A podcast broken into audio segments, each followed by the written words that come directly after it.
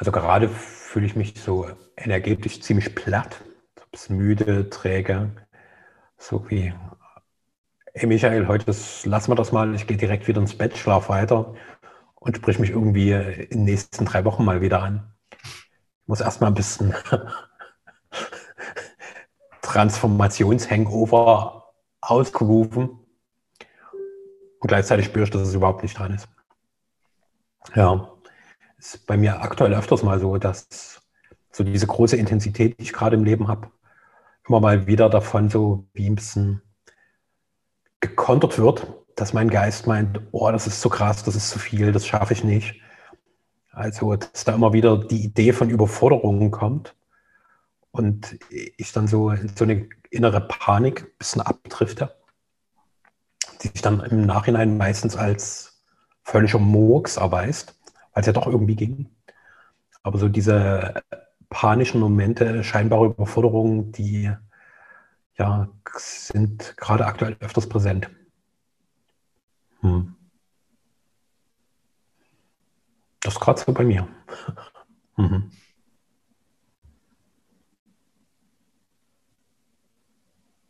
Hm. Hm. Ich sehe gerade, Phoebe, gut, anständig, du wartest, dass du auch von mir gefragt wirst. Oder ich interpretiere das zumindest rein.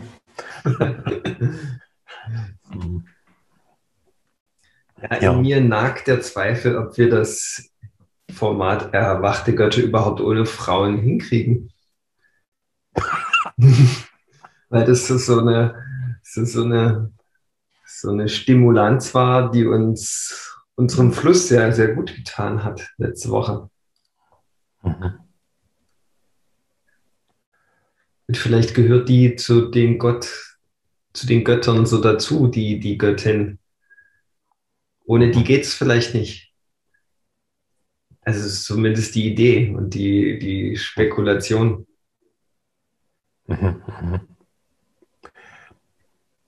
Also ich schaue gerade auf die Uhren, das ist genau 11.11 Uhr, 11, wo du hier die Spekulation vom Stapel lässt. Das dass es ohne die Göttin nicht geht. Und also mein Verstand und meine Erfahrung weiß natürlich, dass wir es auch ohne Göttin hinbekommen, weil von mittlerweile 61 Episoden gibt es gerade mal zwei, wo eine Göttin mit dabei war. Und den Rest haben wir auch irgendwie bewerkstelligt bekommen. Jetzt natürlich die Frage, in welcher ich nenne es mal Qualität in Anführungszeichen, in welcher Inspirationskraft, in welcher Transformationsgüte, um mir gleich mal so ein paar fette Schlüsselindikatoren in unser Feld einzuladen. Und ja, also ist es, dass die weibliche Energie uns zu völlig anderen Ebenen führt, als wir es allein aus uns heraus und aus der maskulinen Energie heraus können. Schon mal nur, wenn ich so diese Frage formuliere, spüre ich, wie es so bei mir im Bauchraum beginnt zu rumoren, wie plötzlich Bewegung da reinkommt, wie Energie aktiv wird. Und meine ganz konkrete Erfahrung gerade der letzten Monate ist, dass wenn ich mich für diese weibliche Energie immer mehr öffne, dass echt Magie entsteht, aber richtig krass. Und ich spüre, das ist gerade mal der Anfang. Und der ist für mich schon manchmal ganz schön überfordernd, weil, äh, also ich habe für mein Empfinden schon ein relativ gutes Aufnahmevermögen, aber das wird innerhalb kürzester Zeit komplett überreizt, was da möglich ist. Und so die wahre Kraft des Weibes kann ich erahnen und merke, ich habe da total Bock drauf. Und andererseits gibt es in mir Instanzen, die fürchten sich total davor, weil die Angst davor haben, dass sie überfordert sind. Und es gibt auch in mir eine Angst, die mag ich auch gern benennen, dass ich dann total unwichtig werde. Weil wenn die Frau ihre wahre Kraft voll auspackt, pff, wo, wo brauchst du noch mich? So was da, als wäre das ein Wettbewerb, so ein, so ein Wettbewerb wahrhaftiger Wirkmacht.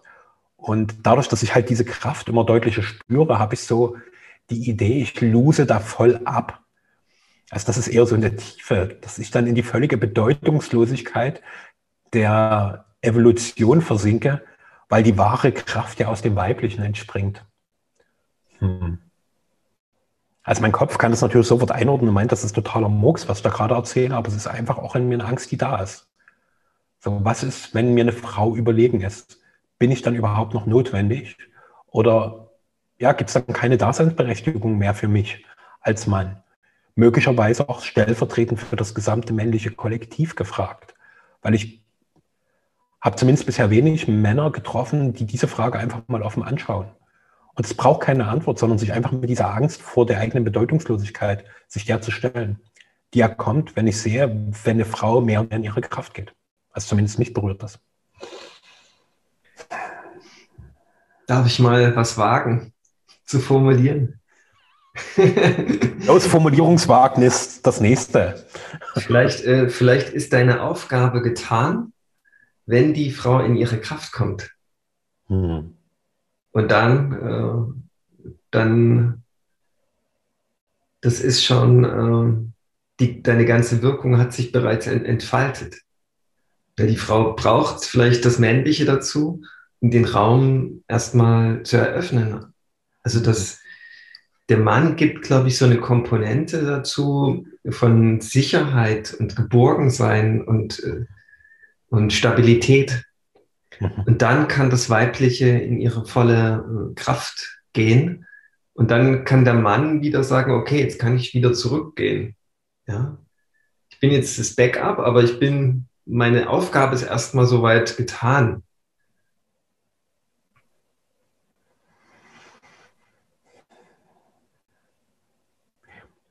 So wie das früher Familien gedacht haben, aber jetzt, ich, ich merke mir meinen Gedanken. Ich wollte gerne die Fortsetzung bringen. Also das, was du gerade beschreibst, erlebe ich auch, dass so, wenn ich als Mann bereit bin, einen geborgenen, kraftvollen, auch nähernden Raum zu geben, dass sich dann diese Kraft entfalten kann. Und ich wollte gerne noch mit dieses Bild größer machen, dass auch meine Aufgabe ist, diesen Raum stabil und lebendig zu halten und den auch immer mal weiterzuentwickeln. Also wenn ich jetzt sage, okay, meine Aufgabe ist wie so diese Initiationsdienstleistung für die weibliche Kraft. Ich diene der Kraft, dass sie wirklich sich entfalten kann. Damit ist es eben nicht getan, weil gerade ich halt auch immer wieder erlebe, wie stark diese weibliche Kraft verschiedensten Wandlungszyklen unterworfen ist und wie es auch innerhalb dieser Wandlungszyklen diese Bezugsgröße einer stabilen männlichen Kraft braucht. Also wo, also ich erlebe das gerade sehr stark bei Franka, meiner Freundin, die sehr, sehr unterschiedliche Zyklen manchmal innerhalb kürzester Zeit durchlebt. Also von, sie ist dann pur ihr Kind, pure Lebensfreude, ganz viel Energie, dann ist sie ganz stark in ihrer schöpferischen Kraft, dann kommt diese Mutterenergie, dann kommt eine weiblich-sexuelle Energie und dann kommen manchmal auch Wogen von Traurigkeit, von Zweifel, von, oh, ich fühle mich einsam, verlassen. Und dort einfach mit, mit meiner Energie stabilisierend zu sein und auch zu sehen, dass es ein dynamisches Stabilisieren ist. Also ich bin da nicht einfach ein Fels, der an einem Punkt festgetackert ist und der auch in seiner Struktur relativ fix ist, sondern es ist eher wie, hm. Also es hat schon was, was, was extrem stabil ist, was gleichzeitig fließend ist. Und das ist natürlich so für meinen Verstand ein totaler Widerspruch. Wie soll es total stabil sein? Beispielsweise, wenn ich es mal als Material beschreibe, wie ein Stein oder wie Stahl oder wie, wie ein Baum, wie eine Eiche und gleichzeitig so flexibel, als wäre es Wasser. Dass es halt diese Bewegung mitgehen kann und gleichzeitig immer wieder dieses Gefühl von, es ist in Ordnung, dass du so bist. Du darfst so sein. Du darfst dieses gesamte Spektrum deines Wesens sein. Und eine Frau, die ich sehr, sehr schätze, die liebe Marie, die sich äh, selbst als Muse für Systemsprenger bezeichnet, hat mir mal diese wundervolle Erkenntnis mitgegeben, dass das Weibliche ein Mysterium ist, was es zu lieben gilt. Und das erlebe ich auch immer wieder. Es ist immer wieder mysteriös für mich, was das Weibliche wirklich ist. Und mit diesem, ich habe anfangs nicht so richtig gecheckt, was sie mit dem Lieben meint. Und das Liebende ist, dass ich es einfach bedingungslos in dem annehme, was es ist. Und Frau nicht in ein bestimmtes Raster presse, wo ich sage, wenn du so bist, dann bin ich für dich da, dann kann meine Liebe fließen. Und wenn du so bist, dann muss ich es dir leider entziehen. Dann wirst du quasi von mir sanktioniert, weil ich von deiner Kraft, von der Fülle deines Wesens gerade überfordert bin. Und das ist so der, der alte Kampf der Geschlechter, ja, mhm. der vielleicht jetzt langsam dem Ende entgegenkommen darf. Ich sehe es als eine Notwendigkeit, als eine absolute Notwendigkeit, weil der Frieden zwischen dem Weiblichen und dem Männlichen ist für mich die Basis für das, was wir beide auch immer mal wieder ansprechen, so der Frieden in der Welt. Und mir ist erst ganz neu auch bewusst geworden, dass Frieden und Liebe sehr unmittelbar miteinander zusammen agieren. Also dass Frieden im Sinne von innerer Stille gleichzeitig wie so ein Entfaltungsraum für die Liebe ist. Und wiederum Frieden ohne Liebe ist irgendwie auch totaler Murks. Also das fließt miteinander, ohne dass ich es, ich kann es fühlen, aber mein Verstand holpert noch im Versuch der Erklärung. hm. Vielen Dank, dass du das so benannt hast mit diesem äh, Minderwertigkeitsthema, was dann beim Mann aufkommen kann, wenn die Frau in ihre Kraft kommt. Und ähm, das, das lohnt es zu betrachten, weil, weil das, wenn man das ständig weiterlebt, diesen Minderwertigkeitskomplex, das stört ja wieder die Frau. Ja, das, das haben, würde ich mal sagen, fast alle Männer, wenn nicht alle Männer. Und, und das ist wie, wie die Eltern, wenn das Kind wild wird und wütend wird, dass dann die Eltern sagen, jetzt beruhig dich mal. Ja? Anstatt, ja. anstatt dass das Kind einfach mal wütend sein darf, wenn es wütend ist. Ja? So speichert doch das, das Baby oder das Kind ab, ich darf nicht wütend sein, ansonsten bekomme ich keine Liebe mehr von meinen Eltern. Und das Kind ist ja noch wie abhängig von, von der Liebe der Eltern. Es will auf Biegen und Brechen die Liebe der Eltern gewinnen. Und wenn es merkt, hu, hier bin ich wild und, und, und wütend, da kriege ich keine Liebe, ja, dann mache ich das in Zukunft besser nicht mehr. Und das wird ein Programm, was sich vielleicht nie wieder löst. Ja, ich darf nicht in meine volle Kraft. Ich darf nie wütend sein. Ich darf nie intensiv sein, heißt es ja. Und so dämmert man das, dann das ganze Leben traumatisiert herum und, und fragt sich, wo kriege ich Energie her? Hm. Ja, und das ist, das ist so wichtig, dass wir, dass wir, dass wir uns dieses Traumata auch anschauen, dass das fast jeder von uns hat. Ja, was ist, wenn ich in meine volle Power komme? Was ist, wenn ich wieder in Kontakt komme mit meiner Wut? Ist das nicht das Wichtigste? Weil das wurde uns allen abtrainiert, weil das, das, hat, das hat für maximale Unsicherheit bei den Eltern gesorgt. Das konnten die nicht handeln, ja, so, so eine Gewalt. Ja, und es ist, äh, es ist, es ist Gewalt im Sinne von Naturgewalt, nicht im Sinne von äh, jetzt jetzt brennt der gleich das Haus an, der kleine Junge, und schlägt ja alles kurz und klein. Das ist damit ja nicht gemeint, sondern es ist einfach erstmal pure, reinste, höchste Intensität. Und das ist ja in jedem von uns, ob wir Mann oder Frau sind. Und, und da sind wir alle Meister drin, da einen Deckel drauf zu legen. Weil das wurde seit unserer Kindheit, wage ich mal zu behaupten, seit frühester Kindheit sogar, nicht mehr gefühlt, nicht mehr rangegangen. Und ich denke, das ist bei Männern und Frauen so ein, so ein heiliger Bereich, der sich jetzt öffnet. Und da dürfen wir uns, ob männlich oder weiblich, jeweils nicht im Wege stehen. Ja. Und äh, vielmehr sagen, wow, yeah, endlich, es darf sein. Und das ist natürlich äh, gerade für Männer, die immer denken, wir führen hier und wir bringen, wir, wir ziehen hier das Ruder zur richtigen Richtung, erstmal ein ganz schönes, ein ganz schöner Brocken, wenn auf einmal die Frau in ihre Power kommt. Ich denke, da haben wir eine riesen Verantwortung in unserer Generation, dass wir jeweils für das andere Geschlecht Räume bieten dürfen, dass das dann ganz und gar sein darf, weil darüber öffnet sich dann das Neue und das Unbekannte und das, was hier alles in die Lösung und in die Freiheit führt. Ja. Und das ist erstmal krass. das kann, ja, das kann schon ganz schön überfordernd sein, wenn man, wenn man mit dieser Qualität des Neuen in, in, in Berührung kommt. Und gleichzeitig gibt es ja nichts Schöneres, als wenn man in diese Räume eintritt, ja. Und ich denke, das geht nur oder das geht vor allem leicht, wenn wir das gegenseitig machen. Ja, wir können das, wenn das notwendig ist, in der Sicherheit von männlichen Räumen üben. Und dann dürfen wir aber auch in die Begegnung gehen und das da praktizieren. Männlein und Weiblein. Weil dann, ich denke mal, dass dann, dann wird es richtig rund. Hm.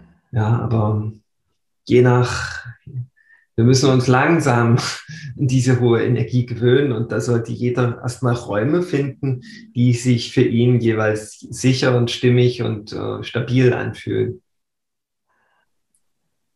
Ja. Weil je nach Prägung, ja, je nach äh, Traumatisierung. Ja.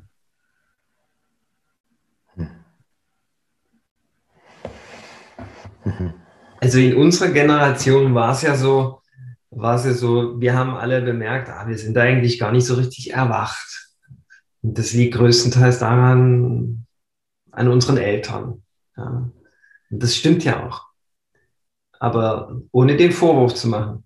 Und wir haben dann gedacht, wenn wir dann direkt zu den Eltern gehen und das am Grund des Übels bereinigen und dort in den Frieden kommen, dann haben wir das für alle Zeiten erledigt, das Thema. Und das ist genau falsch. Weil unsere Eltern sind vielleicht gar nicht auf diesem Erkenntnislevel und behandeln uns nach wie vor wie das kleine Kind, was nie wild und wütend sein darf. Und wir stellen uns aber mit unserer ganzen Kraft dorthin und konfrontieren die Alten. Die sind dafür aber gar nicht bereit dazu. Und dann muss das in die Brüche gehen. Also dann, das kann nur schief gehen. Und äh, wenn wir uns aber erstmal Leute suchen, mit denen das funktioniert und die das auch wirklich wollen, dann können wir das wieder zurückgewinnen, diese Zugänge zur eigenen Wildheit. Und das finde ich ist ein ganz wichtiges Schlüssel, ein ganz wichtiger Schlüssel, dass wir das erstmal in sicheren Umgebungen üben und eben nicht dort, wo, wo das größte Drama lauert das war irgendwie, es hat sich so ein bisschen als Sackgasse herausgestellt. Auch eine mitunter wertvolle Erfahrung, aber für das Eigentliche müssen halt beide Seiten bereit sein dazu. Ja, muss da wie so einen Vertrag schließen, hey, willst du das wirklich? Das kann intensiv werden, das kann unglaublich krass werden. Und das musst du wissen. Also du musst mir das, das Commitment geben, dass du das auch wirklich willst. Ja. Also es ist ziemlich einfach. Jede, jede, jede Firma, jede, jede, ja, jede Organisation in die volle Kraft, in das volle Potenzial zu heben. Ich würde sagen, ich brauche dafür drei Stunden. Vorausgesetzt, die wollen das überhaupt. Wenn die eine schnelle intellektuelle Lösung oder ein, ein Konzept von mir wollen, dann geht's nicht. Also das, das bringt's nicht.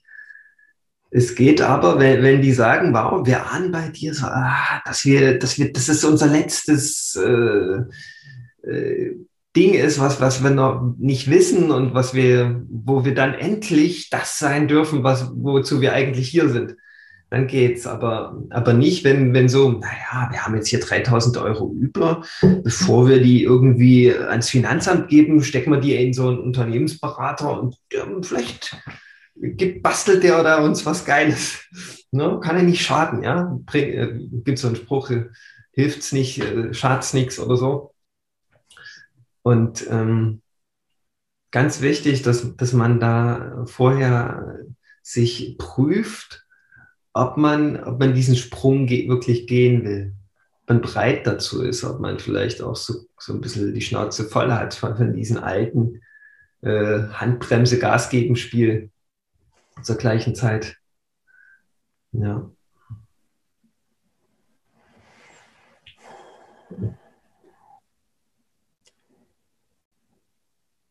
Ich mag mal auf diese Räume zu sprechen kommen, die du angesprochen hast, weil ich da gerade sehr aktuelle Erfahrungen auch habe, wo ich verschiedene Qualitäten dieser Räume erleben durfte. Und was ich als so eine ganz, ganz elementare Basis sehe, ist die Fähigkeit des Selbstkontakts. So, also das wird für mich immer deutlicher, weil wenn der fehlt, sind all die Dinge, die da irgendwie als Methode oder Konzept draufkommen, irgendwie total überflüssig. Und äh, ich mag mal als Beispiel was nehmen. Bitte die Menschen, die sich dieser Methode anvertrauen und die super finden, fühl dich nicht angegriffen. Gleichzeitig habe ich sehr oft beobachtet. Du hast ja letztens davon gesprochen, dass du auch so einem Team begegnet bist, die radikale Ehrlichkeit, Radical Honesty praktizieren. Und mir sind so eine Menschen in letzter Zeit öfters begegnet. Was ich immer wieder beobachtet habe, die tragen da eine Methode vor sich her, aber der fehlt die Basis. Die Basis ist, ich spüre wirklich genau, was in mir abgeht. Ich checke einfach, was da ist und nutze dieses Tool, um es nach außen sichtbar zu machen. Und äh, für mich war ziemlich abgefahren, in einem der Räume, wo ich war, sagte am Ende eine der Teilnehmerinnen, ja, dass sie innerhalb von vier Stunden hier deutlich wahrhaftiger war als vorher in all diesen unzähligen Sessions in ihrer Radical Honesty Gruppe. So, wo ich halt spüre, dass dieser Selbstkontakt, der ist der entscheidende Punkt dass ich einfach wahrnehme, was ist denn wirklich da. Und da kann diese Form der Kommunikation ein Tool sein, um es nach außen zu transportieren, um mich in der Welt zu zeigen. Aber für mich ist viel, viel wichtiger, beginne dich selbst wirklich wahrzunehmen, dich offen in dem zu sehen, was da wirklich passiert. Und für mich ist gerade Miteinander von Frau und Mann das ein ganz, ganz wichtiges Element, um diese permanenten Konflikte, Dramen und Kämpfe dort mehr und mehr rauszunehmen.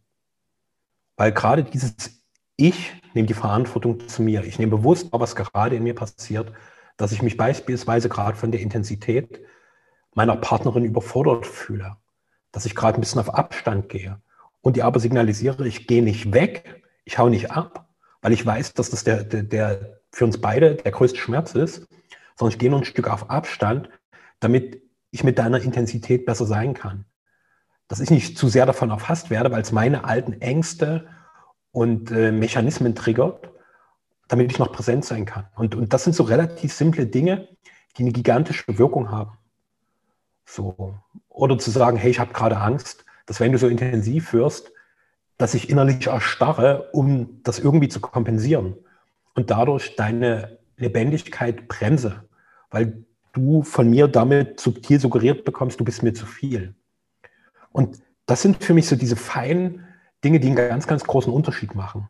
Und einer der Räume, in dem ich sein durfte, das war eine kollektive Aufstellung, wo es darum ging, das Thema zwischen Verbundenheit und Freiheit zusammenzubringen und das mal spürbar zu machen. Und was diese kollektive Ausstellung gezeigt hat, war, dass all die Menschen, die dort da waren, an sich fragmentierte Wesen sind. Da gibt es einerseits diesen Menschenanteil, der ist irgendwo da. Dann gibt es den körperlichen Anteil, der ist in einem völlig anderen Teil des Raumes.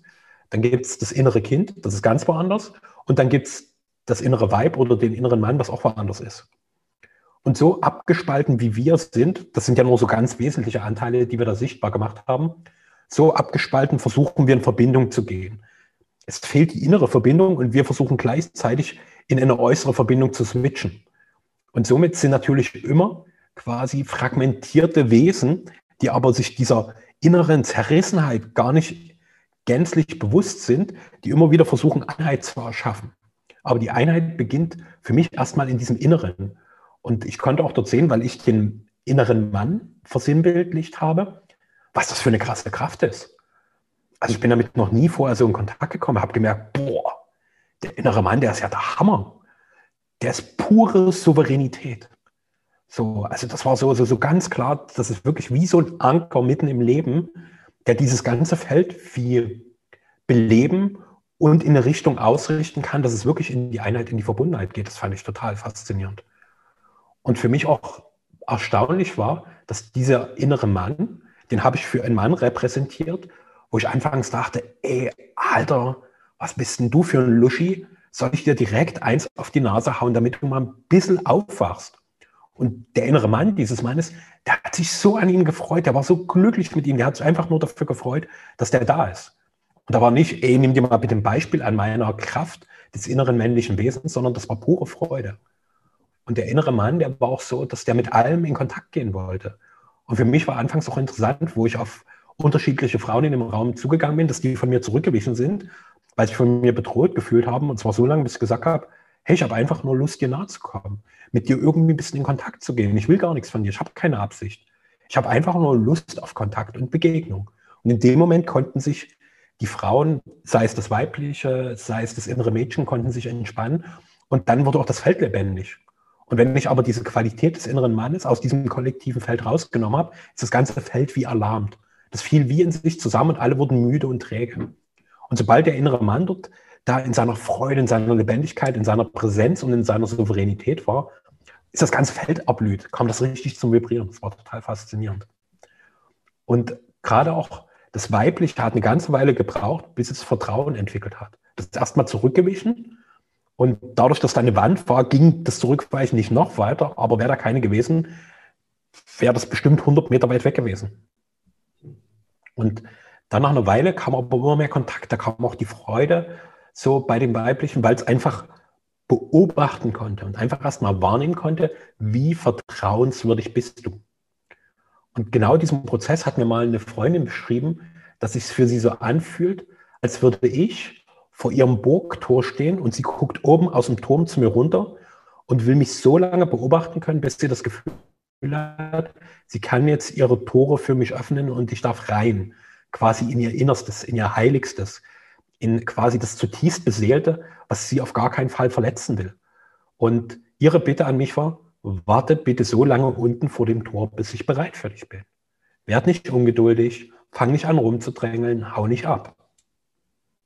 Und das sind alles so Erfahrungen, wo ich spüre, wie wertvoll diese Räume sind, weil sie mir einen tieferen Einblick schenken, wie wir unser Miteinander einfach bewusster leben können nicht immer wieder dieselben Routinen abfeuern, die wir irgendwie bei unseren Eltern beobachtet haben.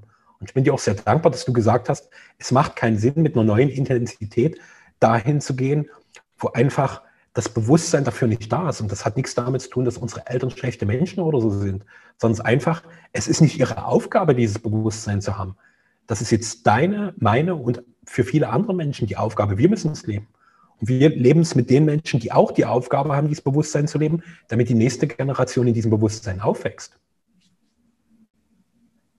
Ja, also du hast äh, noch davor, vor dem letzten, was im Grunde alles angesprochen, um was es geht im, im Leben überhaupt. Ja, also im Universum, kann man sagen. Ähm, wir sind alle wie kontaktängstlich. Ja, wir denken, dass wir dann wieder auf die Mütze kriegen. Und es geht prinzipiell darum, neu herauszufinden, ob die spekulierte Gefahr wirklich da ist. Denn wir gehen nicht auf den anderen zu, weil wir denken, der verlässt uns dann sofort wieder, wenn ich mich öffne. Oder der haut mir in die Fresse. Die zwei Fälle machen uns permanent Angst. Deswegen rühren wir uns gar nicht und trauen uns nicht, in Kontakt zu gehen. Und wenn wir wieder beginnen, das anzusprechen, ob da wirklich Gefahr ist. Lass uns mal drüber reden, was hier für eine Gefahr zwischen uns ist. Dann werden wir ganz schnell merken, in, in, ich würde sagen, in 100 Prozent der Fälle oder sagen wir 97 Prozent der Fälle gibt es überhaupt keine Gefahr. Aber wichtig ist, dass wir in Kommunikation darüber kommen, ob hier Gefahr da ist.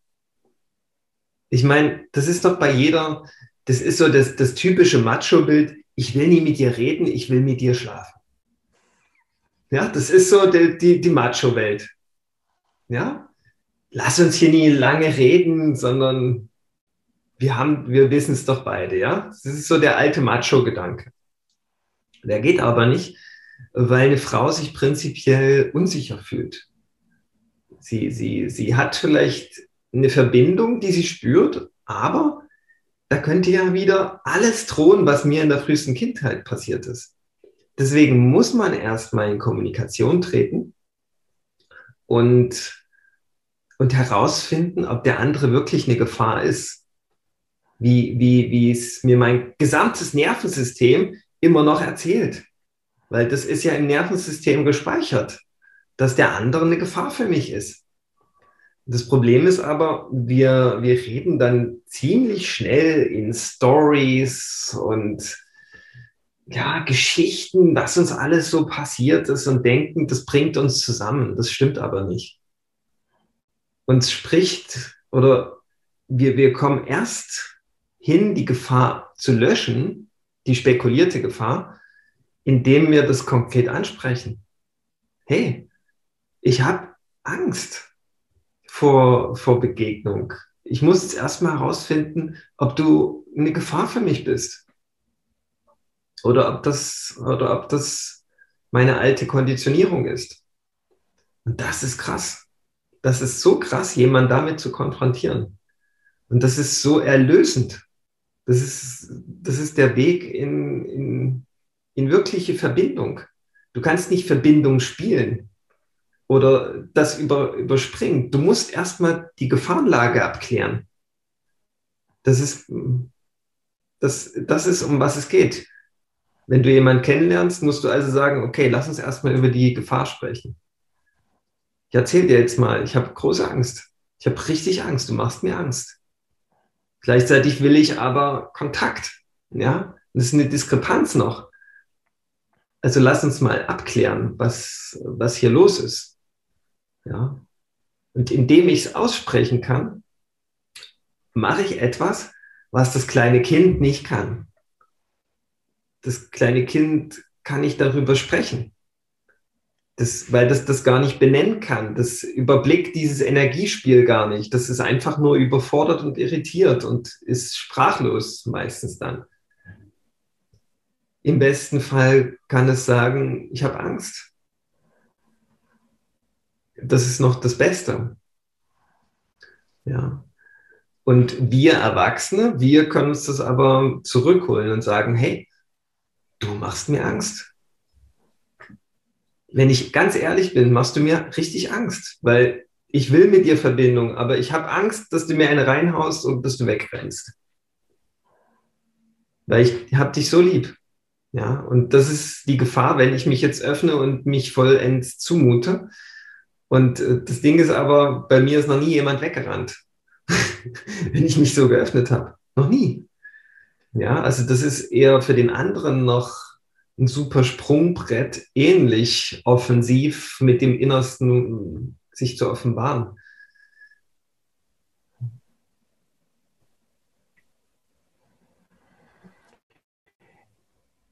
Das Aber es ist was total Ungewohntes. Entschuldigung. Alles gut. Ich hatte gerade so dein längeres Schweigen als Möglichkeit gesehen, so Bitte. meine Erweiterung dieses Prozesses mit einzubringen. Bitte. Und ähm, weil, weil für mich wäre es so, so dieser praktische Hinweis, wenn du dich erinnerst, so am Anfang haben wir darüber gesprochen, so als Mann einfach präsent zu sein, einen Raum zu schaffen von Gebogenheit. Und hier konkret in dem Moment würde der so aussehen, dass du einfach bereit bist zu lauschen, einfach zu lauschen, was gesagt wird.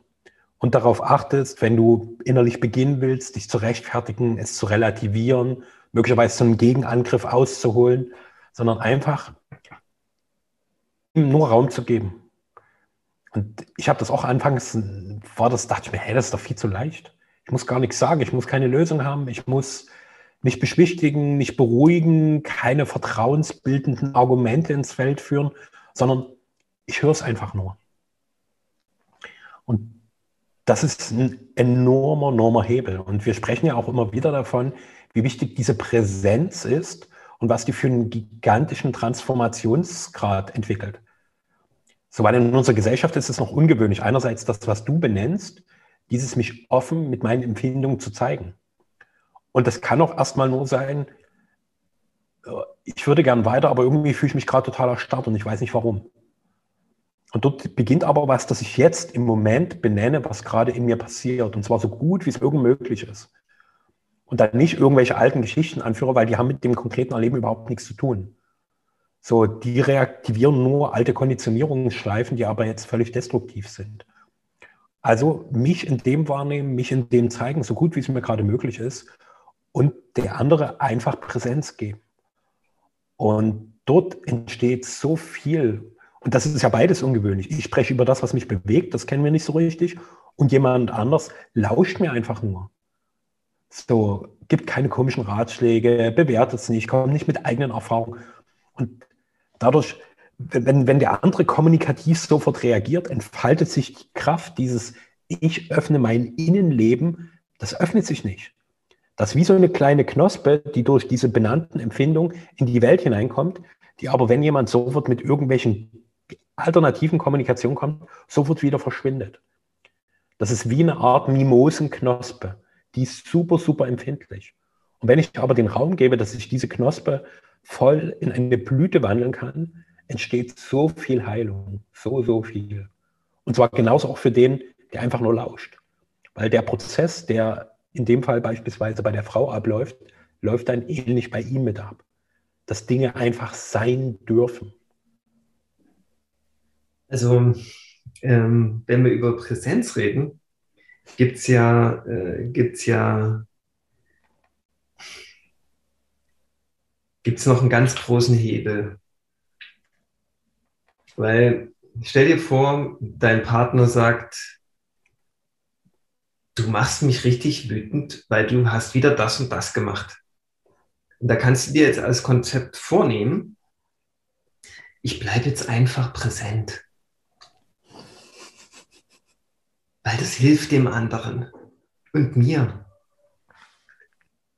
Und das wird aber nur eine gewisse Zeit funktionieren oder du bist total erleuchtet.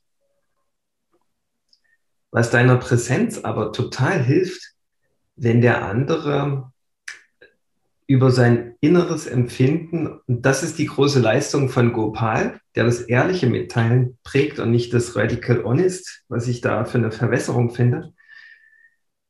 Gopal sagt, rede von dir immer unidentifiziert. Weil dann bist du in der Verbindung, was du wirklich bist. Du redest also, in mir ist gerade Wut. Und in mir, in meinem Kopf ist ein Gedanke, dass, dass diese Wut irgendetwas mit dir zu tun hat. Und dann sagst du im Grunde nicht, dass der andere die Wut ist und die Wut hat was mit dir zu tun, sondern dass es nur eine Idee ist, dass es was mit dir zu tun hat. Das hilft deiner Präsenz enorm. Wenn du nicht beschuldigt wirst, wenn du nicht verantwortlich gemacht wirst, und dem anderen hilft es auch, weil er mit dieser Desidentifikation, die er in der Sprache so ausdrückt, gleichzeitig sagt, was, es, was er eigentlich ist, nämlich das, was das erkennt. Ja, ich erkenne, dass in mir das und das ist, aber ich bin es nicht. Und das ist super. Das ist das Eigentliche, ja. Wir müssen also lernen, ganz genau zu, zu, zu, zu berichten, ja, was, was da los ist. Weil ansonsten ist es immer so, noch so, so ein kleines Energiespiel. Es ist erstmal prinzipiell ehrlich und es sagt aber immer noch, dass derjenige, der das sagt und ehrlich tut, dass er so tut, als wäre er die Wut. Und das stimmt ja nicht. Das ist ja das alte Menschsein, dass wir denken, wir sind die Gedanken, dass wir denken, wir sind die Körperempfindung und wir denken, wir sind die Wut. Und das stimmt ja nicht. Also wenn ich sage, ich bin Wut, ich bin wütend, hm, das stimmt ja nicht. Das ist nicht ehrlich. Also wir dürfen sagen, in mir ist Wut das ist, äh, das ist so einfach, dann präsent zu bleiben für den anderen. Weil, weil dann ganz klar ist, okay, der möchte mir das mitteilen, was in ihm ist. Aber das bin weder ich noch er wirklich. Aber diese, dieses, dieses, dieses Wagen von dem Ausdruck hilft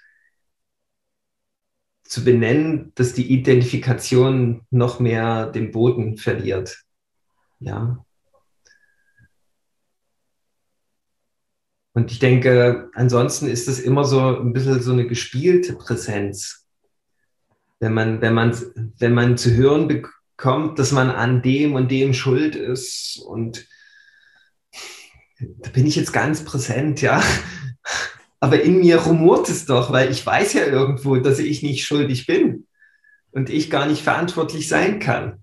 Jetzt tue ich doch nicht präsent. Und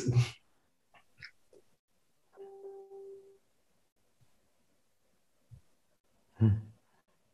also es geht gar nicht, wenn, wenn ich das unidentifiziert kommuniziere, dann rede ich ja von meiner Seelenebene aus. Diese Seelenebene, die das einfach nur lässig betrachtet, was da in mir los ist. Und das hilft dem anderen, den seine Aufgabe es ist, präsent zu sein, sofort anzudocken an genau diese Seelenebene. Und am Ende spüren wir uns als eins wieder. Ja, unsere eigentliche Verbindung. Wenn wir beide von, von dieser Ebene aus einfach nur berichten.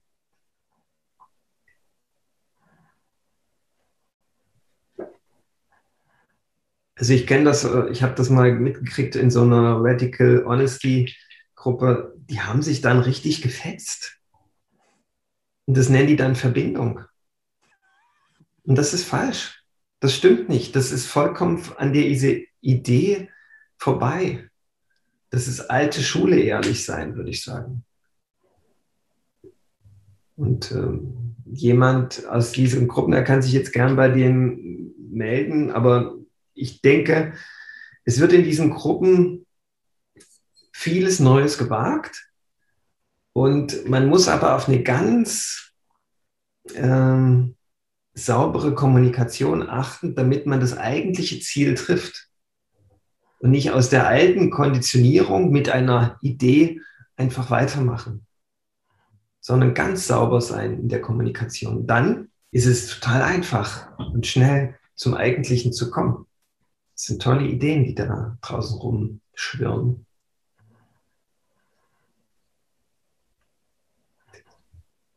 Und es äh, hat die Kraft auf jeden Fall, mh, hm, unser altes Menschsein zu sprengen. Definitiv. Weil sie, wir, sind, wir sind definitiv kommunikative Wesen. Ja? ja, das ist eine ganz große Kraft und die Kommunikation. Und bisher sind wir nicht sehr behutsam mit Kommunikation umgegangen. Ja, unehrlich vielleicht. Ich weiß nicht, wie man dazu sagen könnte. Ich würde es Unsauber. unbewusst nennen. Unbewusst. Unbewusst, ja. Ja, weil unehrlich klingt ja wie vorsätzlich und ich weiß halt, dass ich das nie vorsätzlich gemacht habe. Ich konnte es nicht besser. Konnten es nicht besser, ja? Ja. Mhm. Und auch äh, wenn, wenn du jetzt so über Menschen sprichst, die bestimmte Konzepte nutzen, da auch für mich nochmal wertzuschätzen, das sind ja Menschen, die versuchen, sich zu bewegen. Und die versuchen es im Rahmen ihrer Möglichkeiten ihr Bestes zu geben. Also mir dient es immer wieder, mir bewusst zu machen, der andere versucht gerade das Beste, was ihm möglich ist. So einfach auch, weil, weil das schafft wieder Verbindung. Weil sobald ich beginne, ihm Vorsatz zu unterstellen, kommt sofort das Thema von Verantwortung, von Schuld mit rein. Und das ist ein uraltes Spiel, was wir einfach beenden dürfen. Und es geht nicht um Schuld, sondern es geht sagen, stopp. Ja. Wir, wir widmen uns jetzt nochmal der Theorie, um, zu, um das volle Potenzial von dem, was wir hier spielen, wirklich zu erfassen. Mhm. Also ich als Gruppenleiter würde dann sagen, stopp. Das ist vorbei an dem, was es eigentlich kann. Ja, wir, wir streiten uns nur in, in einen neuen Level, könnte man sagen. Schöner Vergleich. Und, ja. und das Ziel der Übung ist, das zu erfahren, was wir eigentlich sind. Verbundene Wesen. Mhm. Und das ist, das bleibt am Ende wahrscheinlich immer ganz großer Frieden, ganz große Stille, ja. ganz großes Wohlgefühl. Ja. Und nicht bloß so ein bisschen äh, wachgekitzelte Energie und alles, uh, sondern yeah, das ist es. Hm.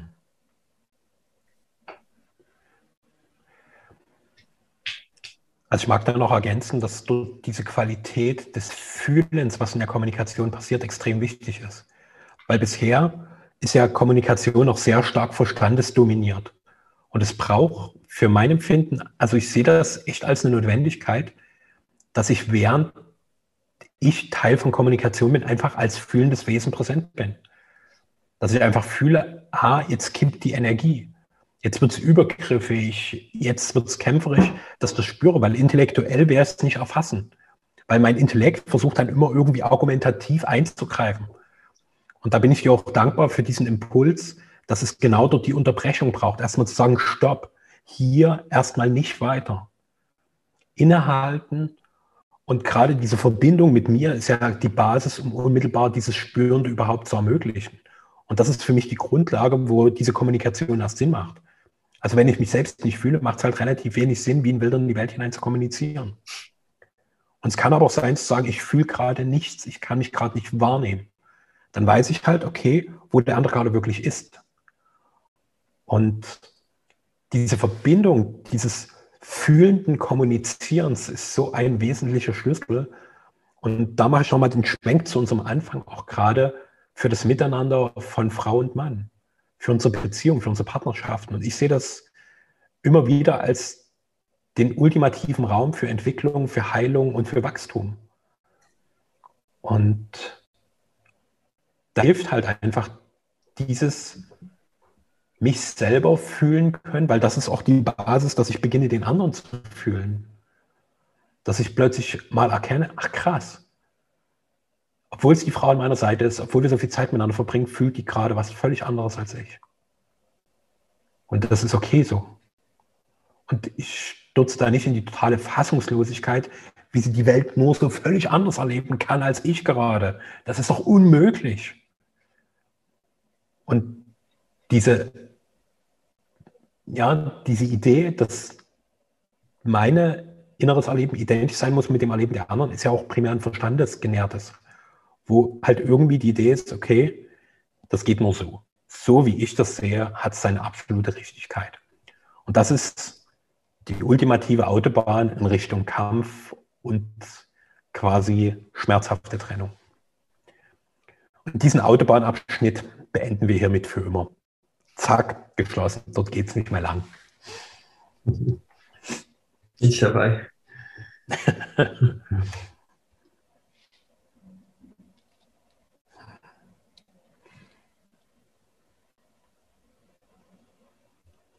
Ja, ich musste auch gerade noch mal dran denken, wo wir hergekommen sind im Gespräch, so dass die, uns die, die wilde, rohe Kraft der Weiblichkeit auch überfordert. Und da zu erkennen, das ist ja genau das, was wir wollen, diese, dieses Neue. Und wenn wir dann irgendwie wieder den, die Brille des, der Abenteuerlust aufsetzen, dann bekommen wir gerade ein Geschenk. Und da dann Hingabe einzubringen, dass man sagt, okay, jetzt gucke ich mal, was ist denn hier überhaupt los? Jetzt bin ich äh, ganz in dieser neuen Welt, kenne mich überhaupt nicht aus. Uh, krass, na wurscht, ich gehe weiter. Ja, es ist so, so was Entdeckermäßiges. Weil so, wenn wir dann festhalten am anderen, oh, der ist schuld, dass es hier so krass und gut ist, äh, hm, da bin ich, mit, bin ich nicht einverstanden. Ja, das, das nimmt mir ja genau dieses Entdecken können, das, was mir gerade geschenkt wird. Und das ist, ist wahrscheinlich erstmal, das gehört wahrscheinlich so mit dazu, zu dem Handling dieser neuen Räume.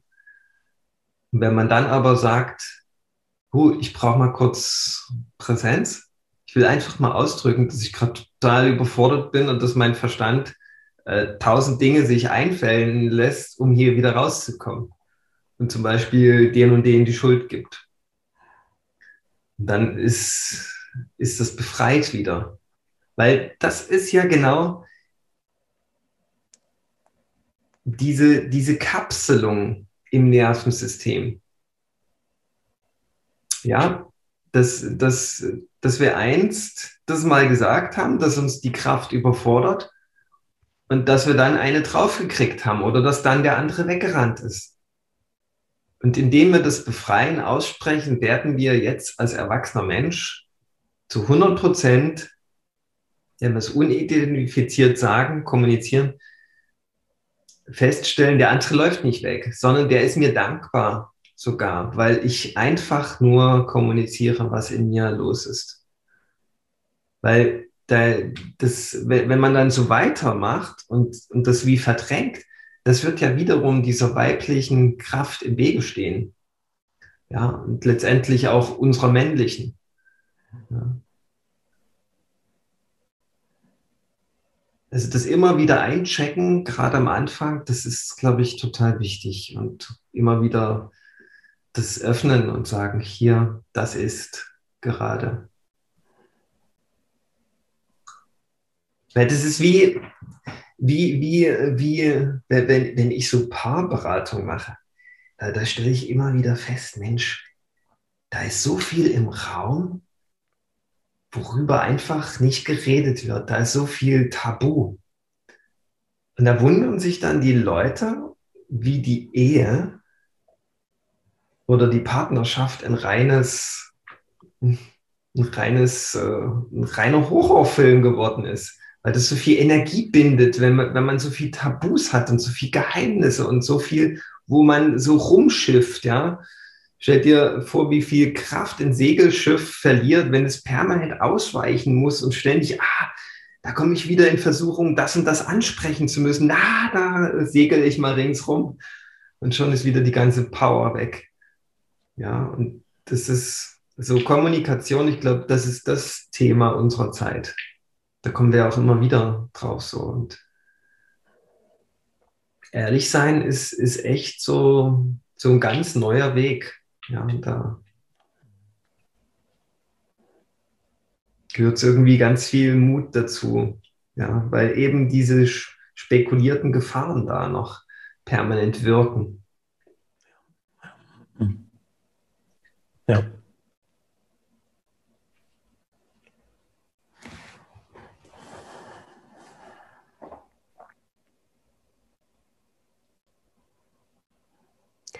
Ich hatte vorhin schon das Gefühl, dass wir eigentlich am Ende sind. Und jetzt mag ich nochmal so ein, so ein aktuelles Erlebnis damit einfließen lassen. Also Franka, meine Freundin, hat mir gestern erzählt, dass bei ihr eine Freundin da saß und sie so meinte, hey, sie kriegt so ein bisschen mit, wie wir unsere Beziehung leben und sie findet das total toll.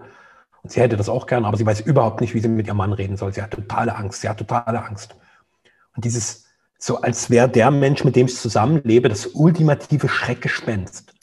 So die größte Instanz des Bösen. Also dieses, das kann ich dort nicht sagen, wo ich mir denke, also einfach mal mit einem wachen, offenen Blick drauf geschaut, wie absurd ist das?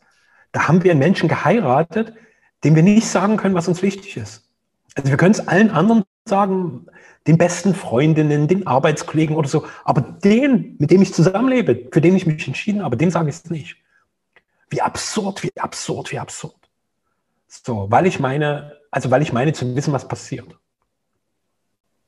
Und gleichzeitig kann ich diese Verzweiflung total nachvollziehen, weil ich selbst so oft in dieser Rolle auf war, auch total verzweifelt, auch total hilflos. Und letztlich ist das Bedürfnis ja nur, ich will Verbundenheit und ich weiß gerade überhaupt nicht, wie das gehen soll. Ich fühle mich komplett überfordert.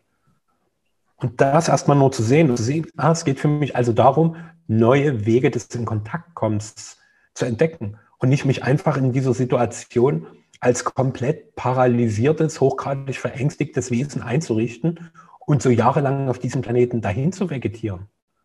Das ist echt vorbei. Die Autobahn ist zu. Haben wir ja gerade geschlossen, erinnere dich. Hm. Krass. Krass. Wir Menschen sind schon ganz schön abgefahrene Typen. Krass. ne, wahrscheinlich zieht sich dieser Schlaf schon viele Jahrtausende hin, ja. ja. Also wenn man Schlaf mit Traumatisierung gleichsetzt. Und jetzt gibt es aber Wege, die einige Pioniere gegangen sind, wo es ganz schnell aus, aus dieser Hypnose oder aus diesem Traumata rausgeht.